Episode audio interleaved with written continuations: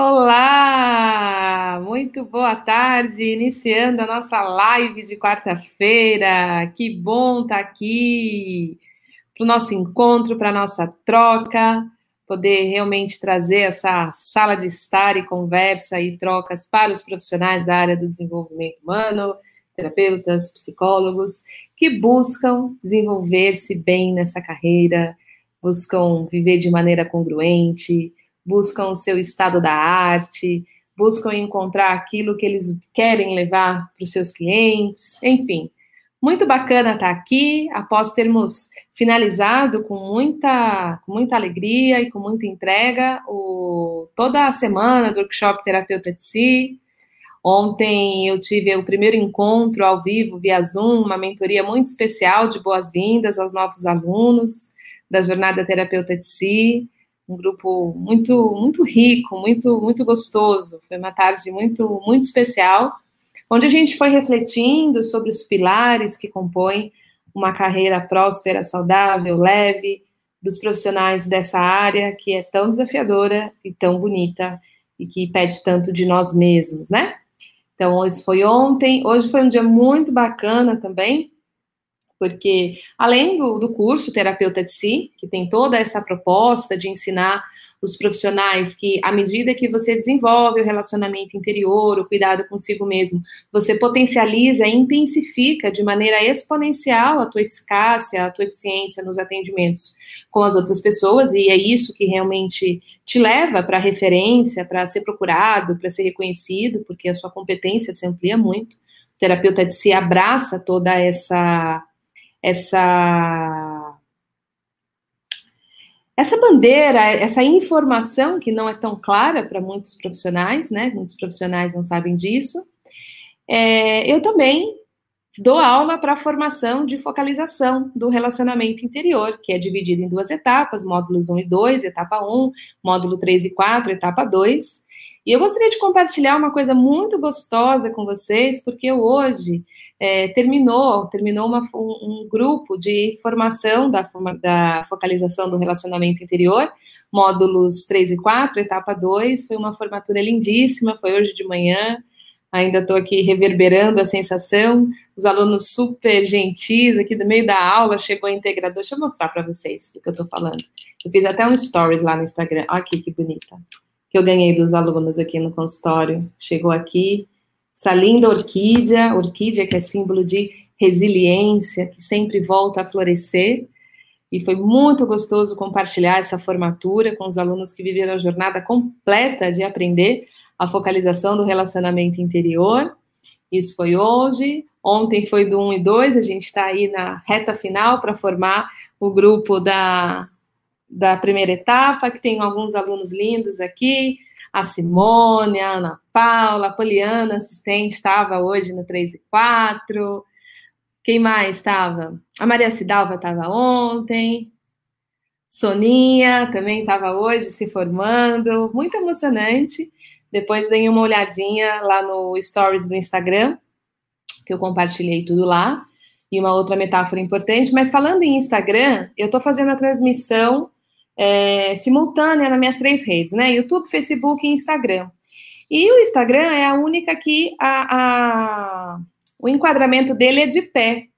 Então, se você está me vendo pelo Instagram e você não quiser ficar me vendo de lado, porque seu celular está de pé, se você colocar ele nessa posição assim, você vai ver eu assim. Então, esse é um jeito de transmitir para as três redes, só esse pequeno ajuste aí para o Instagram, YouTube e Facebook, a tela já é assim, né? Deitada, então fica tudo certo. Então, se você está me vendo no Instagram, por favor, coloque seu celular de ladinho, que fica tudo certo, né?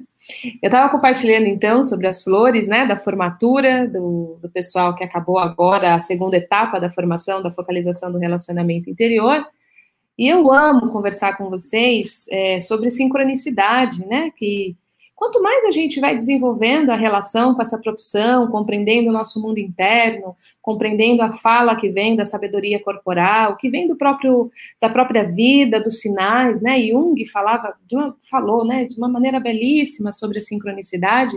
Gostaria de compartilhar com vocês uma sincronicidade de hoje que tem a ver com tudo isso que eu estou aqui alegremente compartilhando, que hoje ao chegar aqui no consultório, na minha sala, aqui é uma casa, tem um quintalzinho aqui no fundo super gostoso, que bate um sol muito gostoso, e eu tenho umas plantinhas lá. E logo que eu cheguei para essa casa, ela estava é, desocupada, eu encontrei um vaso de flor é, abandonado, assim, mais ou menos grande, de flores maiores, mas ele não tinha planta, não tinha nada, só tinha terra. E aí, até meu esposo falou: Você quer que mande embora, né? Esse vaso está tá aí abandonado. Eu falei, ah, vou dar uma regada nele, vamos cuidando, vamos ver, vai que tem raiz aí, que tem semente, vamos ver o que acontece. E é muito bonito de ver esse vaso hoje cheio de brotos verdes. Eu de manhã cheguei e fiz um story sobre isso, porque às vezes aquele potencial, aquilo que habita em nós, aquilo que está adormecido, precisa apenas de um processo de gentileza, cuidado, nutrição para que possa florescer. Então, o processo de mudança, ele pode ser muito conduzido por essa atitude de relacionamento e cuidado, e não por pancadaria do tipo, você é de um jeito e tem que ser do outro. Então, esse, cuidado com essa terra, foram quase seis meses regando, sem nenhuma expectativa, simplesmente aceitando o ponto em que ela estava aí, colocando água nela, me veio essa grata surpresa dela voltar a florescer e ela me ensina, me faz lembrar que o que habita em nós também tem essa potência. Você tem potências dentro de você. Se você aprender através do relacionamento a cuidar, cultivar, as chances são que volte a florescer. Dito isso, vou para a minha aula de manhã, após ter feito esse story compartilhando a beleza dessas minhas flores aqui do consultório. Depois vocês podem ver todos esses stories lá no Instagram. É, comecei a aula, fizemos uma linda aula com demonstração, com, com, fazendo a celebração do fechamento desse ciclo, e aí recebo uma nova flor para o meu jardim. Então, uma sincronicidade sobre o florescer com um grande símbolo da resiliência, que são as orquídeas.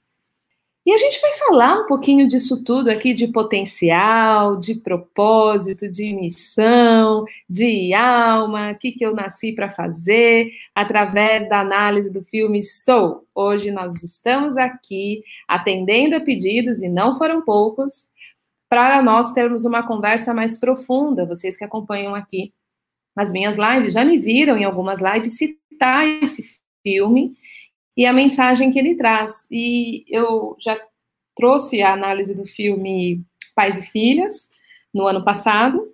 E hoje, esse ano é o primeiro filme que eu vou fazer a análise aqui com vocês. A ideia é trazer outros filmes também para ter essa conversa.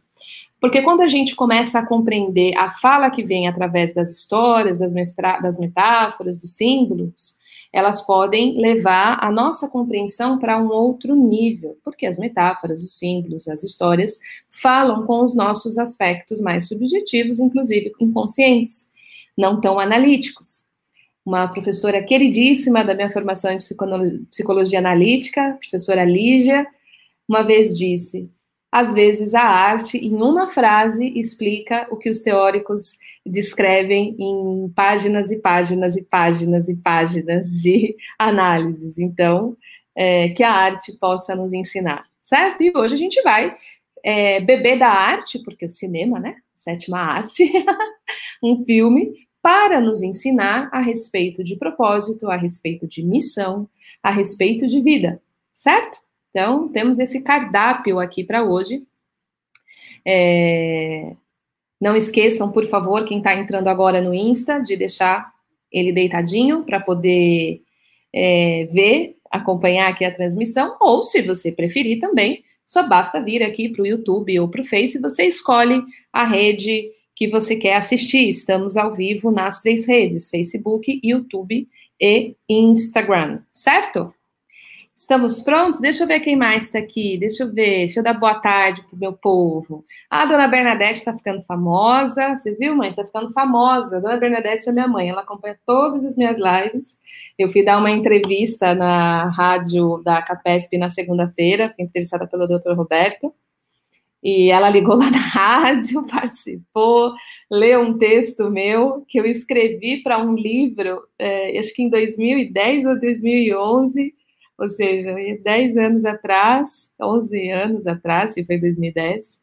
Então, ela está aqui Quem mais? A Rosângela, Rosângela, formanda de hoje, Emily, Emily, aluna da focalização, estava com ela ontem. Eliana, querida, já terminou etapa 1 e 2 da formação, também aluna do terapeuta de si, fez a jornada terapeuta de si. A dona Conceição, olha, gente, tem, tem, tem duas fãs aqui, a mãe e a madrinha.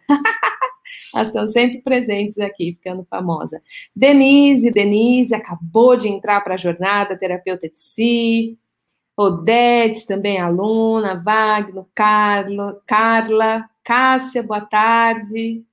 Quem mais? Está aqui, Cristiane, Sônia, Ana Paula, já falei boa tarde, aluna da focalização. Maria Cidalva, aluna da focalização, Joelma, Soninha também formanda. Estamos celebrando hoje, né? Formatura, estamos celebrando o florescer, o reflorescer, o renascer através de novas posições e novas narrativas. Quero falar muito sobre narrativas com vocês hoje, que são formas que a gente escolhe assumir de falar sobre a nossa vida, falar sobre nós mesmos e sobre aquilo em nós que nós desejamos mudar, desejamos transformar. É, Para quem é, me acompanha, sabe que eu tenho uma mensagem bastante clara a respeito de do que, que eu acredito que realmente é a grande potência, a grande alquimia da transformação que promove a, o desenvolvimento humano. Eu tenho uma posição bastante clara de eu não, eu não concordo com a visão de autossabotagem, não, eu não concordo com pressão, não, eu não concordo com você tem que sair da sua zona de conforto, eu não concordo com esse, é, eu posso, ah, não concordo com nada disso. Eu tenho uma, um método e um processo que sim, é possível crescer de uma maneira muito gostosa, com bom humor, com leveza. Sim, é possível mudar características em mim através de um relacionamento gentil. Sim, é super possível me conhecer profundamente sem que isso me cause dor. Não, não preciso ficar cutucando minhas feridas. Não, não preciso, não preciso cuidar delas. É, é, é, é essa a minha mensagem, é isso que eu defendo. E para aqueles que concordam e têm interesse em compreender isso mais profundamente, vem aprender comigo. Tão simples quanto isso. Ah, não, eu gosto de, de coisa mais punk, mais hardcore. Tá tudo certo. Tá tudo bem. É um outro jeito. Eu, Cecília, tenho essa trilha. E mais do que essa trilha, eu gosto de mostrar o como. Não adianta eu vir aqui falar para você. Olha, existe um jeito, aceitação é maravilhoso, aceitação promove transformações absurdas no ser humano. Ai, que legal, então eu vou fazer aceitação, eu vou me aceitar. Como eu faço isso? Né? Como eu crio processos de aceitação, como eu desenvolvo o relacionamento interior. Tudo isso passa por essas narrativas nas quais nós nos podemos nos identificar e então seguir e passa por poder atualizar as nossas narrativas. Às vezes a narrativa que a gente usa de nós mesmos, daquilo que a gente acredita para a nossa vida, para o que a gente quer, muda. E é bom que mude. Eu prefiro ser essa metamorfose ambulante do que ter aquela velha opinião formada sobre tudo, já dizia o grande poeta Raul Seixas, não é isso? De novo, a arte como um caminho possível de transformação. Então, a gente vai falar muito sobre narrativa hoje, que é a grande transformação dos personagens centrais dessa história, que é o personagem vivido pelo John Gardner e a 22, que é uma alma que não quer vir para o mundo. Esse é o grande o, o grande conflito central desse filme entre esses dois que a gente vai discorrer aqui. E como cada um tem narrativas importantes de percepções em relação à vida, e do que, que a vida significa e simboliza para cada um deles, e como os desafios de uma jornada que eles fazem juntos, de uma maneira conduzida pelo mistério, que eu digo é, de alguma maneira eles se encontraram e acabaram vivendo essa jornada juntos, ou seja, eles não escolheram viver essa jornada juntos, eles são convocados pelas circunstâncias. Isso tem muito a ver com a jornada do herói, né? A vida nos coloca na jornada muitas vezes através do chamado. Então, eles vão viver essa jornada juntos e essa narrativa para ambos vai mudar. E vai mudar de um jeito muito interessante, muito interessante, que eu quero ir aqui é, elencando com vocês, e até fiz aqui algumas anotações de que minutos no filme tá. E durante essa jornada, não só a conclusão da jornada é muito interessante, dessa mudança da narrativa deles, a respeito deles e de como eles conduzem a vida deles, mas também há, há diálogos e há metáforas que aparecem nesse, nesse filme que nos fazem, nos trazem grandes e absurdos aprendizados para nossa área, inclusive em relação a trauma. Eu até estou aqui abrindo, que eu quero que eu separei para mostrar para vocês, que é um trecho do, do meu TCC de uma fala do Dr. Peter Levine, é, do livro Uma Voz Sem Palavras, né, um, um grande neurocientista que desenvolveu a experiência somática, que é uma técnica voltada para o trabalho com trauma, que você consegue fazer uma relação direta do trabalho de cura de trauma com uma determinada cena, com uma determinada imagem que é, esses dois vivem entre o além-vida, né? Antes deles conseguirem voltar para a vida. Eu já vou explicar esses detalhes. Então, eu quero até deixar aqui, porque eu vou mostrar para vocês uma citação do, do livro, para de novo a gente ver, caramba, olha esse filme está me mostrando e como isso se conecta, por exemplo, com o ensino de um neurocientista a respeito de cura de trauma. Que coisa incrível isso! Eu posso ver através de um desenho, através de uma imagem, de um jeito mais concreto, de um jeito mais profundo, e com isso ter um entendimento mais pleno a respeito deste tema. E eu encontrei também uma outra citação é, do senhor Jung, também a respeito disso. Falei, uau, realmente a arte abraça tudo. Então, eu vou também, teve esses dois trechos bem interessantes, que faz conexão com muito do que eu trago aqui de conhecimento para vocês sobre trauma, é, que eu também vou citar. Ou seja, muito aprendizado, como diz a Sônia, já está com a pipoca, já que é análise de filme, né, Soninha? Mas não esqueçam, hashtag papel e caneta na mão. Já fizemos aqui todos o aqui, todo o aquecimento. Bora para análise? Hoje, hoje é bom ter pipoca. Papel e caneta na mão e uma pipoquinha para curtir a, a nossa análise de filme. Hum. Certo? Deixa eu ver. Oi, Denise. Não é minha aluna ainda, mas me adora. Então, um dia venha. Maria Cidalva também fez o terapeuta de si. Sim. O Ivo, lá de Lisboa, Portugal. Boa tarde, Silvia. Me sinto finalmente ouvir alguém falar que sempre pensei, ufa, que alívio, né? É bom ter uma tribo para pertencer, né? A gente pode escolher as mensagens com qual a gente se identifica. A gente não tem que engolir aquilo que não é pra gente. Tá tudo certo, né? Então vamos começar a falar desse filme. Bora lá. Esse filme começa então com a história do senhor John Gardner. Ele começa o filme dando aula é, numa escola que parece ser uma escola pública as crianças não muito interessadas, ele falando muito da, da, da, da, perspectiva dele, da paixão pela música, sem muita, sem se conectar muito com as crianças, meio que ali ninguém me entende, né? E aí, esse é o John Gardner, o Rodrigo está colocando aí a imagem dele, essa figura incrível, um jazzista, e ele é apaixonado pela música, apaixonado pelo jazz, e logo em seguida, a diretora da escola comunica que ele vai se tornar um professor efetivo, contratado, e ele não recebe isso como uma coisa uau, ao contrário, porque ele sente que a vida dele é feita para ele dar certo na música, para ele ser um jazzista. O pai dele que apresentou ele para o jazz, né? Então ele comenta isso com a mãe, a mãe fala: finalmente você arrumou um caminho na sua vida e tal. E ele não está muito feliz com aquilo, o telefone dele toca é um ex-aluno dele dizendo que ele está tocando com uma super diva do jazz na cidade e está precisando de um pianista, se ele não poderia ir lá. E acho que é Dolores, eu não lembro o nome dela agora, o sobrenome. Ele fala: Uau, eu vou para esse teste.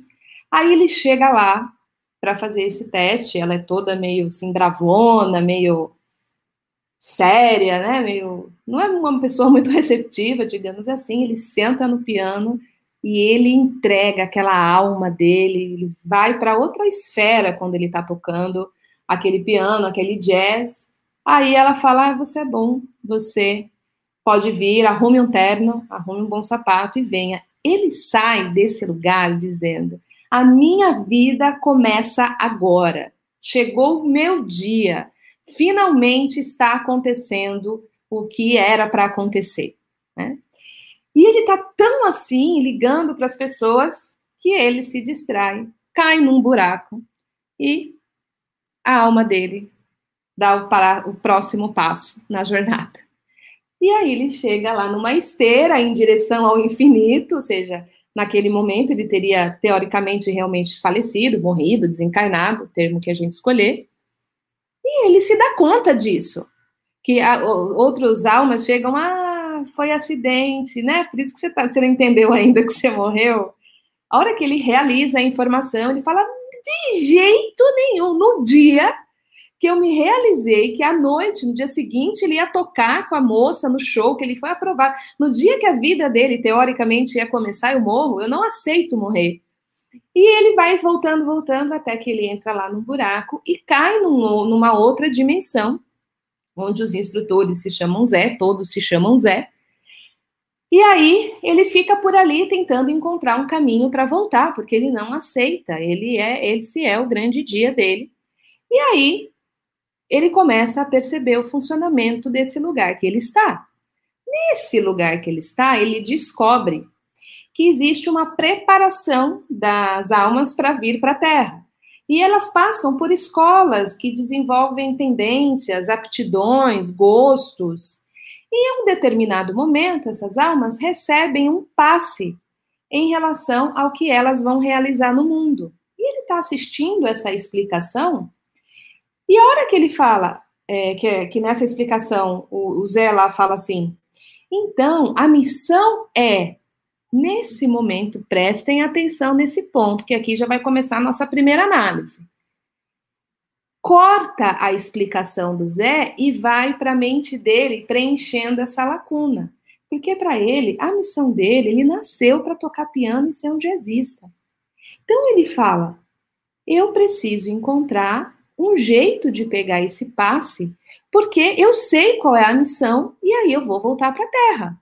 Nisso, ele consegue roubar lá um nome, pegar um nome para ser um mentor, e ele quer então pegar uma alma que tenha esse propósito para ele conseguir embarcar junto. O que ele não esperava, né? Aí o mistério. Então, antes da gente ir para o que ele esperava do mistério, primeiro, lembrem, anotem isso. Na hora que ele estava ouvindo a explicação, que eles vão explicar o que é a missão de cada um. O filme pula o Zé, vai para a mente dele e ele com as explicações e narrativas próprias a respeito do que é missão, tira uma conclusão e já cria um plano na cabeça dele do que ele teria que fazer. Corta, Volta então para a sala onde se apresenta essas almas que estão se preparando para o próximo passo aqui na, na Terra, né? Segundo o filme. É, ele é ele está com esse nome de, de John Gardner, né? Ele está com esse nome de um doutor agora que eu esqueci o nome para 22. E aí o Zé apresenta ele para essa alma. Só que essa alma que ele vira mentor, porque como as almas estão sendo preparadas, cada uma delas recebe um tipo de mentor para ajudar nessa preparação para vir para a Terra. Essa alma que cai no caminho dele, porque ele, se, ele pegou a identidade de um super médico, psiquiatra, psicanalista, o cara, assim, bom, muito bom nessa área, inclusive para criança, ele tá com essa identidade lá, que ele pegou o crachá. Essa alma 22 ela passou por diversos mentores e nenhum deles conseguiu fazer ela encontrar esse passe conectado à missão para que ela viesse para a Terra. Ela está lá há centenas de anos, certíssima que não tem o menor sentido ir para a Terra.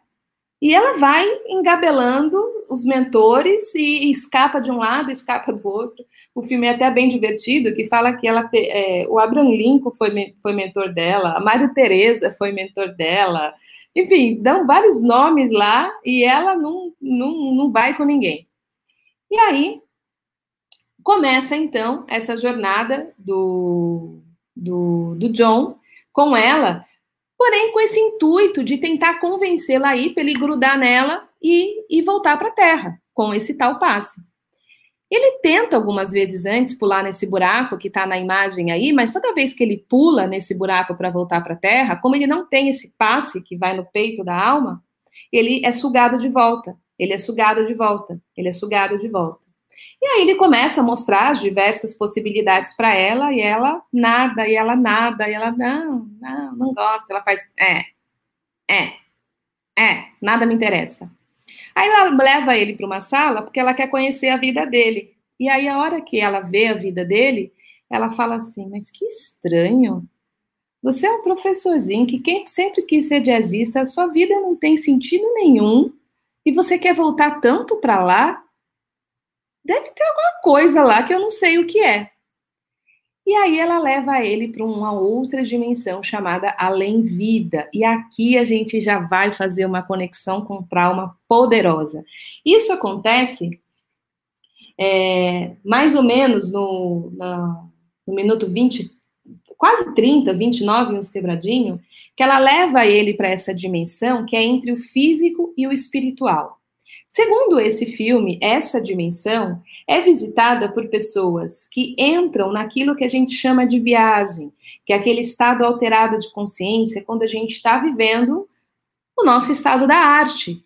E aí o John se reconhece nesse lugar. Ele fala: Eu estive aqui hoje, na hora que eu toquei com a Dolores. Eu acho que é Dolores o nome dela. Que eu toquei com a Dolores. Uau! Então, os músicos vivem aqui, ele fala. Aí a 22 fala: não, não é só músico, não, dá uma olhada. Aí mostra um ator, aí mostra um, um cara jogando basquete na hora que ele faz aquela super cesta. Várias profissões aonde a pessoa é, é uma tatuadora, mostra também. E ela a 22 ela é tão peralta que ela fica jogando bolinha de areia para quebrar o estado das pessoas, e as pessoas saem desse estado e acaba perdendo essa esse estado da arte, da execução. Então, não é só, só um músico que alcança o estado da arte, ela mostra vários fazeres da vida que tem isso. E ele fala, ela fala, uau, que lugar incrível. E aí ela apresenta para ele um rapaz, um, um homem, que vive num navio transitando nesse além-vida. E como é que ela acha esse cara? Eles estão lá vendo esse lugar além vida e de repente vem uma criatura toda preta, toda grande, meio que gritando, correndo. E aí quando essa criatura vai pegar eles, esse cara laça essa criatura, puxa essa criatura e faz um trabalho com essa criatura. Aí ela, ele fala: o que, que, que é isso? Aí ele diz assim: há pessoas que ficam tão fissuradas por questões que se desconectam da vida, que elas se transformam nesse tipo de zumbi. Elas não estão nem encarnadas e nem aqui, elas não estão nem no estado da arte, nesse tipo de viagem, e nem lá. Então ela precisa voltar para o corpo. E aí, esse cara que está fazendo esse serviço entre nessa outra dimensão, e ele está encarnado, ele vive lá rodando uma placa numa esquina de Nova York, mostra esse trabalho de reconexão dessa alma com o seu corpo. E eles cantam lá com os tambores, eles trazem até um, um estilo meio xamã para fazer. E aí essa alma volta para o corpo e fala, aí ele fala assim, é, gestor financeiro, só pode ser. Aí o cara volta para o escritório e faz toda uma, uma mudança. E nesse ponto, dessa explicação que ele faz, né, que, que é dessa dimensão entre o, o o físico e espiritual, que eu quero fazer uma conexão a respeito de trauma e desse trabalho que eles fazem essa metáfora para demonstrar o trabalho de reconectar a alma com o corpo, de, de reintegrar porções de si perdidas no tempo e no espaço. E aqui eu quero fazer a ligação com a passagem que eu citei do, do, do livro, né, Uma Voz Sem Palavras, do Dr. Peter Levine. É... Deixa eu pegar aqui eu vou mostrar para vocês.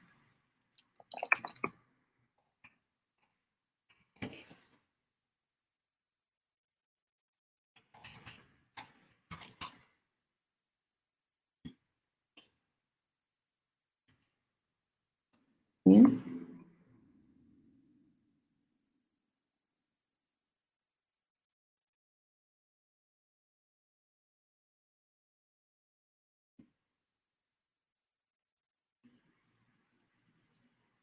Diz, é, no, tá assim, ó, Levine e Frederic acreditam, é, 1999, página 62, acreditam que o apoio de amigos, parentes e demais pessoas de apreço para aquele, terapeutas, que sofreu o trauma é necessário para persuadir o espírito, entre aspas, almas, ao voltar o corpo traumatizado, a relação vincula e o, é, a relação de vínculo e o elo empático. Isso está escrito no livro do Levine. E se a gente pegar a definição é, do Jung a respeito de trauma, aqui, ó, hoje em dia, isso está na natureza da psique, é, na edição de 1934, página 32. Hoje em dia, podemos considerar como mais ou menos certo que os complexos são aspectos parciais da psique dissociados. A etiologia de sua origem é muitas vezes um chamado trauma, um choque emocional ou coisa semelhante que arrancou fora um pedaço da psique. Certo? Então, a gente vê um pedaço arrancado fora, a necessidade de reintegração e reconexão, o Levine fazendo a referência de persuadir o espírito a voltar para o corpo, ou a alma voltar para o corpo, a psique, a alma, né, que Jung fala, tudo isso sendo amplamente simbolizado nessa cena aonde a pessoa está totalmente com a alma deformada, o corpo lá, meio que sem propósito, sem vida, e ela está nesse entre. Então, ah, então isso é só sobre coisa ruim? Não, mostra muito claro quando o Gardner vai fazendo perguntas para esse cara que laça almas no além-vida. Ah, então é, ficar aqui é muito bom. Ele falou: ah, se você fica fissurado nessa viagem, você pode ficar apaixonado por coisas que desconecta você do corpo que desconecta você da vida. E aí você vê toda a, a, a, simbologia do processo de traumatização nessa cena, ali perto do minuto 29, um pouquinho, 30. Muito interessante, e dá para fazer essas ligações muito interessantes do trabalho do profissional que ajuda a reintegrar aquilo que foi perdido. Porque o que a gente trabalha com as pessoas? Quando a pessoa chega e fala, eu não me reconheço mais, eu não sei, não sinto, não vejo sentido na minha vida, ou ela está tão, tão presa numa dor que a única narrativa de, de vida dela é aquela própria dor, todas as outras perspectivas não estão mais ali, é como se ela não conseguisse se sentir inteira. Depois que aquilo aconteceu, eu nunca mais fui o mesmo. Então, essas rupturas, essas quebras, esses arrancamento de pedaços, digamos assim, tem a ver com todo esse conceito do processo de traumatização. O problema não é que a traumatização tenha acontecido, o problema é não poder fazer a reunião, o reintegrar, que é muito do nosso trabalho de reconexão com a vida, consigo mesmo, com as possibilidades e com novas narrativas, que é o que a gente vai ver o que vai acontecer aqui. Muito bem. Esse cara, ele consegue abrir o portal entre o planeta Terra e esse Entre Vidas, que é que eles estão visitando. E ele consegue abrir o portal para o John e para 22 irem para a Terra. E a 22 fica curiosa em ir para a Terra para entender por que, que o Gardner quer tanto voltar para a Terra. Só que na hora que eles chegam, que eles caem de volta na Terra, eles caem com, com os corpos trocados. O Gardner cai no corpo do, de um gatinho que está lá fazendo terapia de gato para tentar trazer de volta de um possível coma o corpo dele. E a 22 cai no corpo dele. E aí é muito interessante, porque ele precisa dar um jeito dela ir lá para fazer o tal apresentação, voltar para o corpo, ir encontrar o cara lá na Avenida 22, para o corpo dele voltar, para ele poder fazer essa apresentação, e ela não sabe andar, ela não sabe falar direito, ela não conhece nada da vida. Então, tem uma parte aí muito interessante de humor e conversas muito profundas a respeito do desfrutar coisas que a gente considera muito simples e muito banais. Ela começa a achar um barato andar. Ela começa a desfrutar desse negócio de andar. Porque lá onde ela mora, no antes vida, ela não sente gosto, ela não tem tato. Tem até uma cena que mostra ele, ele, tentando comer pizza e fala, mas isso não tem gosto de nada. Ela fala, claro, aqui não é a vida, aqui é o antes da vida, aqui não tem gosto. E ela dá vários tapas na cara dele e falou, tá vendo? Você não sente nada. Pois bem, ele fica nessa, eles ficam nessa interação. Ela tenta cortar o cabelo, corta o cabelo dele, ele tem que ir no barbeiro. E no barbeiro tem uma outra conversa muito interessante a respeito de vida, a respeito de narrativas, a respeito de eu preciso fazer aquilo que é a minha missão, né, nesse, nesse barbeiro. E eles têm um papo tão interessante porque ela está nesse olhar curioso de, mas por que você fala isso? E por que você gosta disso? Aí ele fala assim, você que manda, você tá na cadeira. Ela fala, é? Eu que mando? No corpo do, do John. Ah, então eu quero aquilo ali. Aí ela experimenta um pirulito e ela, ela desfruta daquele sabor tudo com essa qualidade de novo, de curiosidade, de gente, realmente tem alguma coisa aqui nesse lugar, tem alguma coisa aqui. E na hora que ela se despede, o barbeiro ainda fala assim: pô, John, legal te ver, que bom que hoje a gente teve uma conversa que você não falou só sobre jazz. E aí fica nisso. Ela sai, continua andando, bate um vento, ela pega uma pétala de uma flor na mão, olha a flor de novo, sente a textura, sente o perfume, tudo aquilo vai meio que encantando ela, meio que encantando ela. Ela começa a, a, a desfrutar, tem uma hora que ela sente fome, ele dá um pedaço de pizza para ela e mostra uma imagem dela tendo um, um êxtase de sentir o sabor da pizza na boca.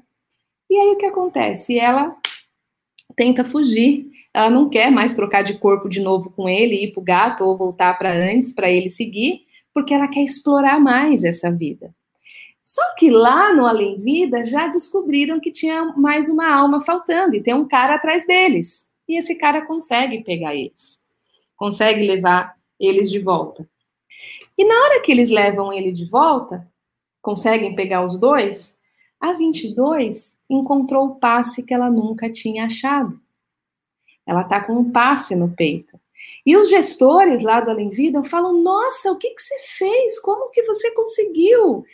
Aí ele falou: ah, eu mostrei a minha vida para ela, eu mostrei como é para ela. Uau, parabéns.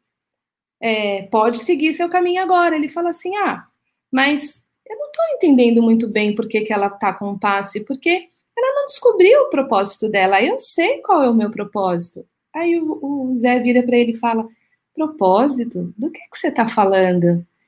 É o propósito. Eu nasci para ser jazzista, eu nasci para tocar. Esse é o propósito, essa é a minha missão. Aí ele vira e fala: não existe propósito. Não existe isso. E eu anotei a frase exata que ele fala para vocês, que ele fala exatamente assim.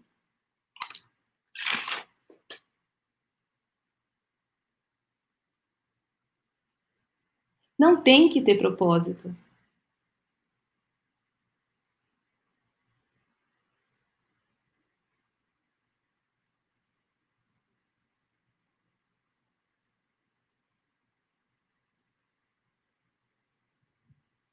É, não tem que ter propósito. O propósito é a própria vida. É cada coisa que esses mentores falam e inventam, não é mesmo?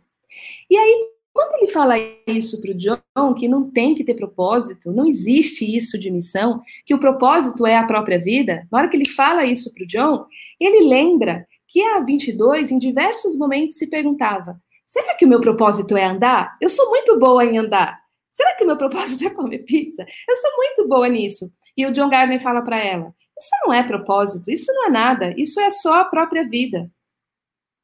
E aí, à medida que ele vai se lembrando dessas falas que ele vai falando para ela, que ele vai compreendendo que existia essa.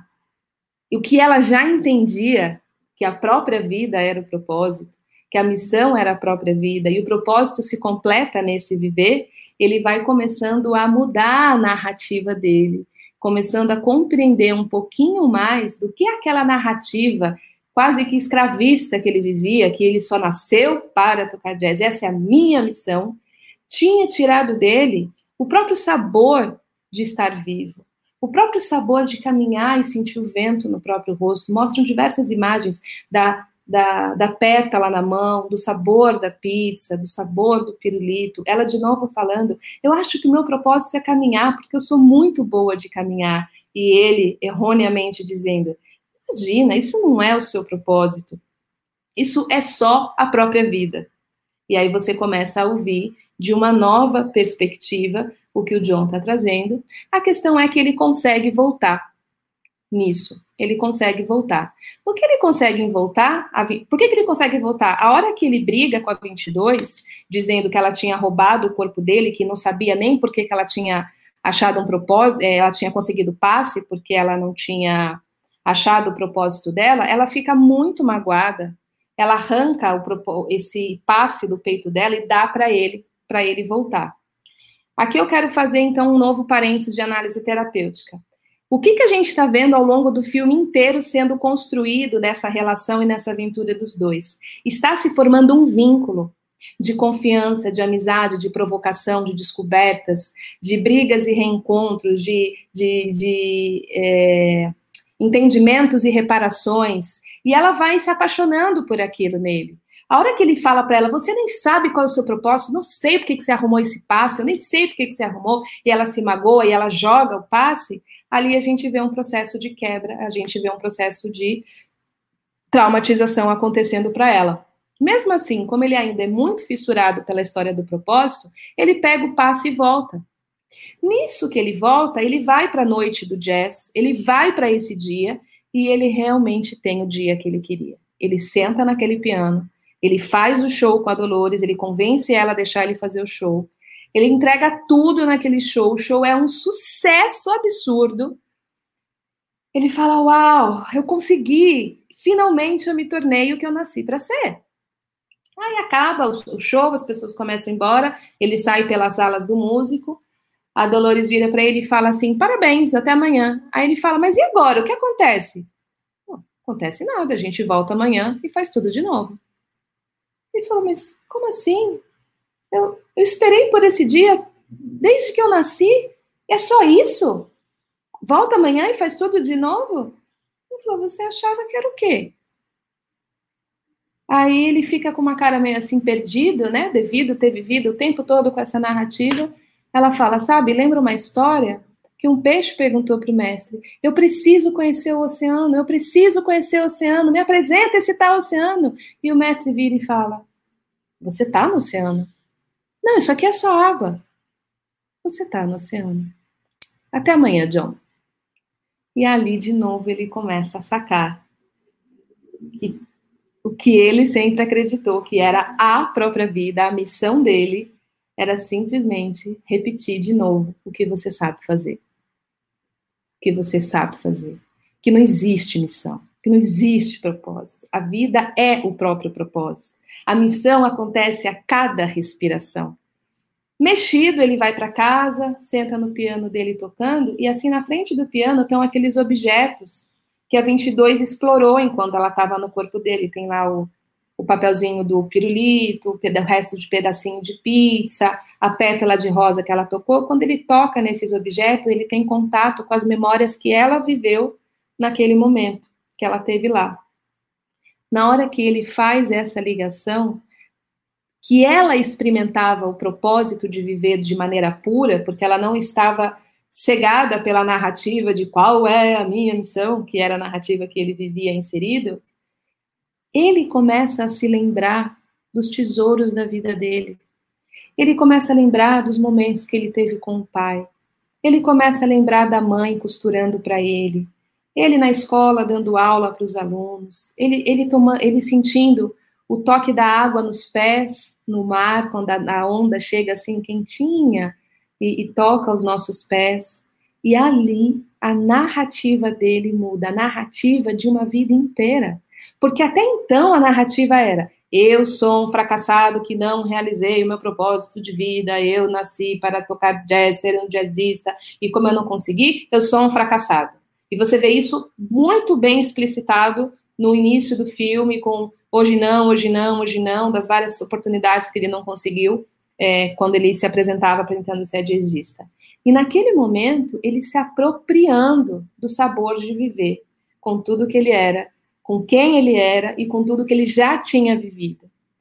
Nesse momento, ele entende que ele precisava voltar e ajudar a 22. Ele sai correndo pela rua para encontrar aquele cara que fica entre o, o, a dimensão, as duas dimensões, ele fica lá na esquina de uma rua de Nova York.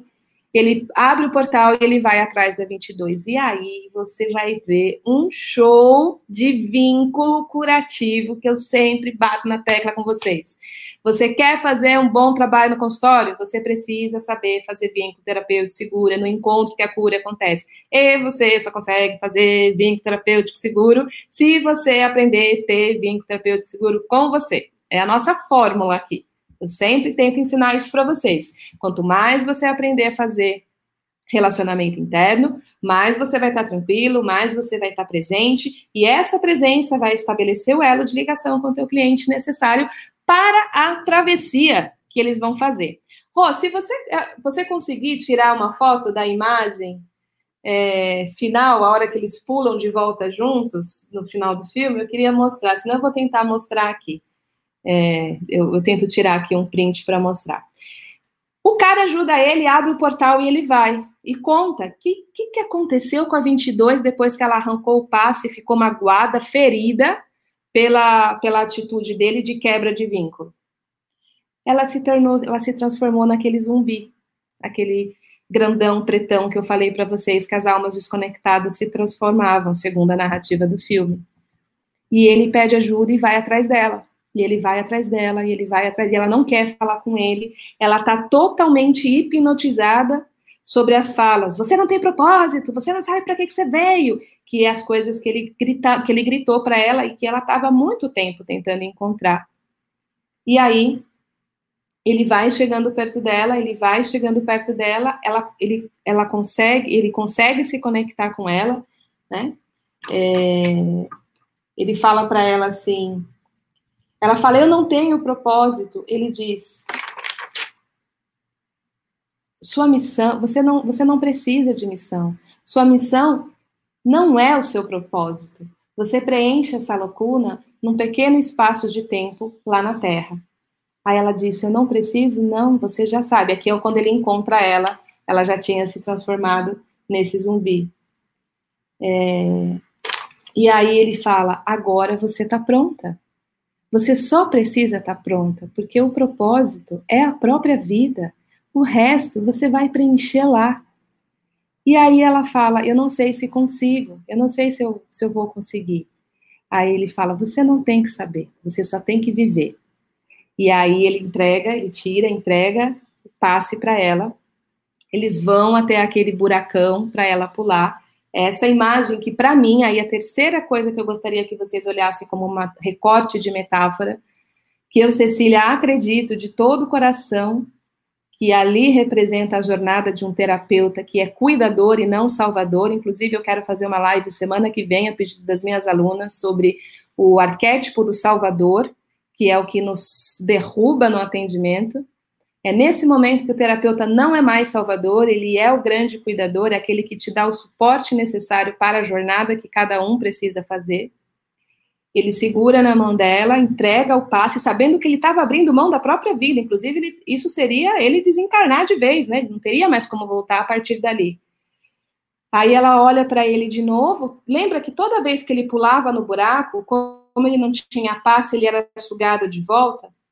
Então ela vira para ele e fala: é, você, não, é, você não vai conseguir ir comigo. Aí ele vira para ela e fala: Eu vou até aonde eu puder ir. E aí eles pulam junto de mão dadas. É uma cena, gente.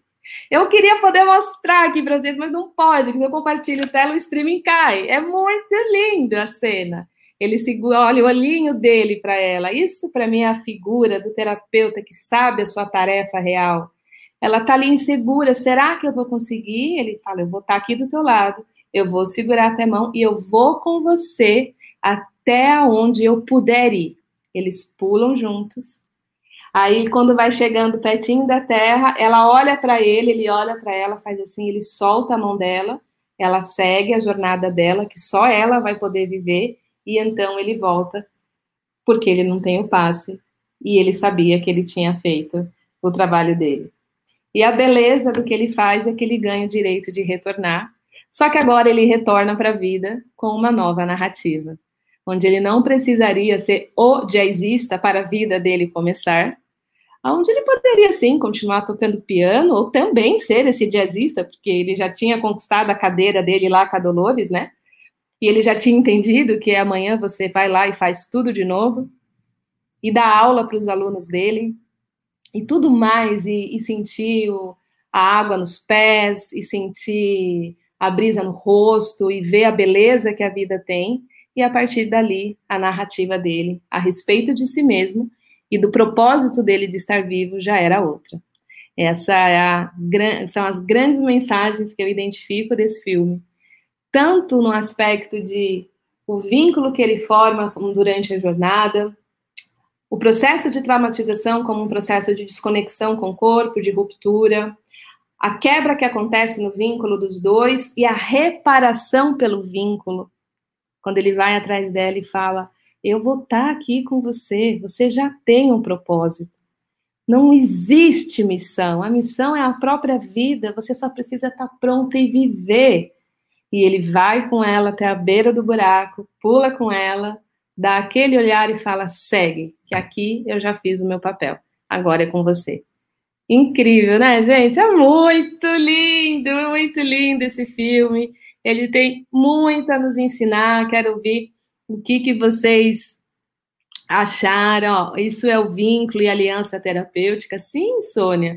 E esse vínculo e aliança terapêutica, ela é o nosso calcanhar de Aquiles, porque se a gente tiver preso nos nossos processos de dor, que desenvolve o estilo de apego ansioso por agradar, a gente fica agradando o nosso cliente achando que isso é o vínculo.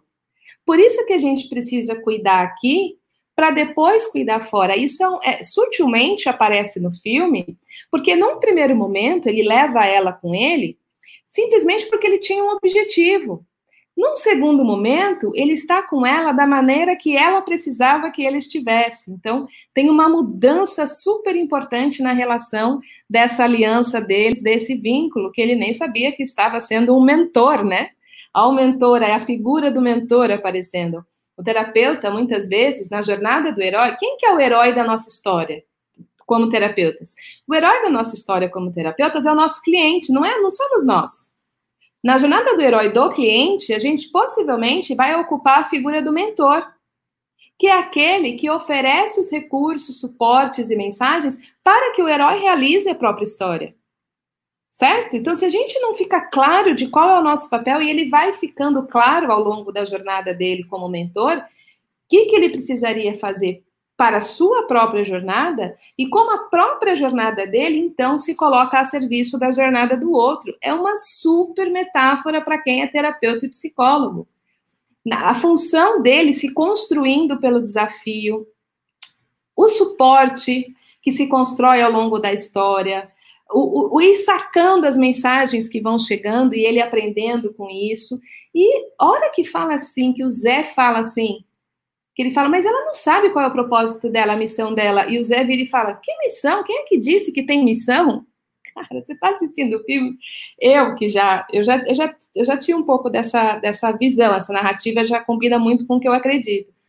Eu queria soltar fogos de artifício de ver essa mensagem sendo dita pelo filme da Disney porque eu achei incrível, né? Assim, de ah, uau, está sendo dita. E lembra que eu falei para vocês anotarem lá no começo do filme que na hora que ele está na tela de projeção, aprendendo como funciona o pré-vida, e aí eles, eles mostram né, os lugares que a alma passa antes de ir para a sua vida na Terra, eles falam exatamente assim, e tem a missão. Vocês sabem o que é a missão? Corta e vai para a conclusão dele, que ele faz um preenchimento de lacuna. Então, a hora que lá no final do filme o Zé vira e fala: não existe missão, você lembra que realmente ele não estava disponível para escutar. Ele não escutou a explicação. Ele só escutou a cabeça dele, a narrativa da qual ele estava hipnotizado e que ele achava que era a verdade.